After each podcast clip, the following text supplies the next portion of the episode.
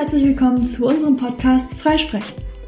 Ich bin Capucine und ich bin Lara und zusammen sprechen wir hier über die menschliche Psyche, ihre eventuellen Probleme und tauschen unsere Gedanken dazu aus.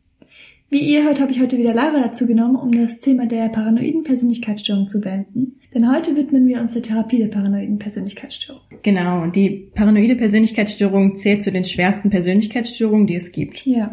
Das bedeutet, dass sie schwer zu behandeln ist, da das Misstrauen auch gegenüber der oder dem Therapeuten besteht. Wie eben schon in der letzten Folge auch erklärt, das Misstrauen ist ein sehr großer Teil der Persönlichkeitsstörung. Ja. Und die Personen suchen auch selten Hilfe auf. Ja. Ich hatte auch bereits gesagt, dass sie häufig Hilfe aussuchen, weil sie eben eigentlich andere Probleme haben, weil durch dieses Misstrauen entstehen halt super viele Konflikte im Umfeld und dann ist es so, ja, irgendwie habe ich Streit mit meinem Nachbarn und ich wurde von meiner Wohnung gekündigt und von meiner Arbeit rausgeschmissen und dann kommt manchmal auch eine Depression dazu, weil eben das Leben nicht so läuft, wie man sich das vorgestellt hatte. Und daher sind sie oftmals in Therapie aufgrund von anderen Gründen und haben auch wenig Krankheitseinsicht, wenn man ihnen eine paranoide Persönlichkeitsstörung diagnostiziert.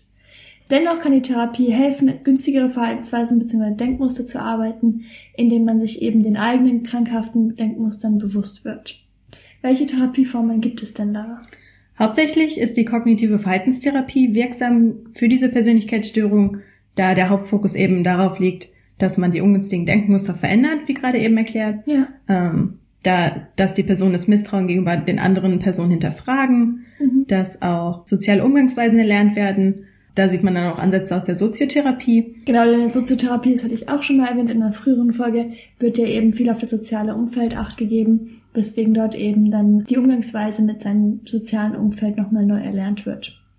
Die steigert natürlich gleichzeitig die Lebensqualität und hilft dadurch auch den Teufelskreislauf zu durchbrechen, indem eben die sozialen Fähigkeiten erarbeitet werden. Außerdem hat mir auch gesagt, dass paranoide Menschen häufig zu aggressiven Impulsen neigen oder aggressiven Verhaltensweisen und auch die werden in der kognitiven Verhaltenstherapie bearbeitet, sodass man lernt, diese zu beherrschen. Das Ziel ist aber insgesamt, wie immer bei einer Persönlichkeitsstörung, nicht die Heilung, sondern lediglich die Verbesserung der sozialen Kompetenzen, die Strukturierung des Umfelds und die Anwendung des Erlernten in Therapie, da eben es doch eine Persönlichkeit bleibt und diese nicht als Krankheit per se gesehen werden kann, sondern lediglich verbessert werden kann im sozialen Umfeld. Ja, das ist ja auch so bei verschiedenen anderen Krankheiten, dass das Ziel eben nicht die Heilung der Krankheit ist, sondern eher der Umgang mit der Krankheit. Ja. Einfach eine verbesserte Lebensqualität. Ja. Ähm, die andere Therapiemöglichkeit ist die Fokaltherapie. Mhm.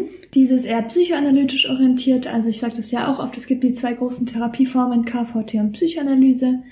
Und die Fokaltherapie ist eben in der Psychoanalyse angesiedelt.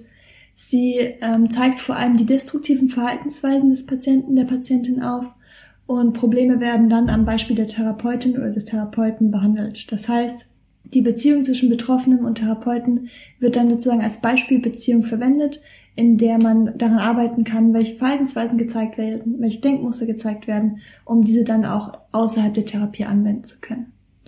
Dann spielen natürlich auch Angehörige eine große Rolle in der Therapie. Genau, die Angehörigen sind ja meistens die Menschen, die die größte Unterstützung für den Patienten geben und da ist es natürlich wichtig, dass die involviert werden in das ganze Geschehen. Genau. Das heißt, sie werden aufgeklärt, was es eigentlich heißt, mit so einer Störung diagnostiziert zu werden. Oft fühlen sich die Angehörigen auch hilflos und machtlos. Das heißt, man erklärt ihnen, was es eigentlich heißt und was es für die Person bedeutet und wie mhm. man den Umgang besser gestalten kann. Ja. Das Ziel ist es auch, dass die Angehörigen die Angriffe dann nicht persönlich zu nehmen. Genau, weil solche Angriffe natürlich auch als Streitthema aufgefasst werden können und das seiner Person auch eher schadet, als es ihr gut tut. Das stimmt, ja. Auch als Angehörige kann man natürlich als Unterstützung, also als persönliche Unterstützung zu einem Therapeuten oder einer Therapeutin gehen, vielleicht auch zu der gleichen Therapeuten, Therapeutin wie der Betroffene selbst. Denn natürlich herrscht auch als Angehörige oft ein großer Leidensdruck, da keine gute Beziehung hergestellt werden kann. Und man kann natürlich auch zum Therapeuten, zur Therapeutin gehen, wenn die betroffene Person selber nicht gehen möchte. Das heißt, ähm, auch so kann man sich Unterstützung holen, wenn die paranoide gestörte Persönlichkeit keinen Einsicht hat und eben sich nicht helfen lassen möchte. Was gibt es denn für Medikationsmöglichkeiten für diese Persönlichkeitsstörung? Also es ist wie immer, es ist eine Persönlichkeitsstörung, das heißt, es ist eine Persönlichkeit, bei der man nicht den Anspruch hat, das mit Medikamenten zu lösen. Aber ähm, wie ich auch schon erwähnt habe, es gibt häufig Komorbiditäten, zum Beispiel eben Angststörungen oder Depressionen und dafür wird dann Medikation verwendet. Ansonsten eben eher weniger. Jedoch haben aber zwei Drittel aller Patienten mit einer paranoiden Persönlichkeitsstörung auch noch eine Begleitstörung, weswegen sie dann doch oft unter Medikation stehen. Es ist hier jedoch unklar, welche Störung die primäre Störung ist, der Kausalzusammenhang hier muss noch hinterfragt werden. Wie ist es denn generell die Prognose bei einer paranoiden Persönlichkeitsstörung? Also generell ist bei dieser oder generell bei allen Persönlichkeitsstörungen ist die Störung sehr tief in der Person verwurzelt. Ja. Ist ja ein Teil mit, wie sie aufgewachsen ist und was die Person ausmacht. Ja. Das heißt, die Persönlichkeit an sich wird nicht verändert, sondern die Verhaltensmuster. Das heißt, man kann ungünstige Verhaltensmuster verändern oder positiv beeinflussen. Allerdings gibt es da auch Schwierigkeiten. Die Person muss sich natürlich auf die Therapie einlassen und da gibt es oft keine gute Prognose wegen des starken Misstrauens zum Beispiel anderen ja. Leuten gegenüber. Das ist auf jeden Fall ein großer Knackpunkt. Wie immer, je früher diese Diagnose gefunden wird, desto wahrscheinlicher ist eine Verbesserung in der Persönlichkeitsstörung, da die Persönlichkeit noch keine Zeit hatte, sich richtig zu festigen. Dem lassen wir jetzt aber auch schon am Ende unserer Folge und wir hoffen, ihr konntet wie immer ein bisschen etwas mitnehmen, ihr werdet ein bisschen aufgeklärt und auch wie immer, wenn ihr euch selbst wiederfindet oder jemanden kennt, meldet euch gerne bei uns, wir helfen euch gerne ein wenig weiter.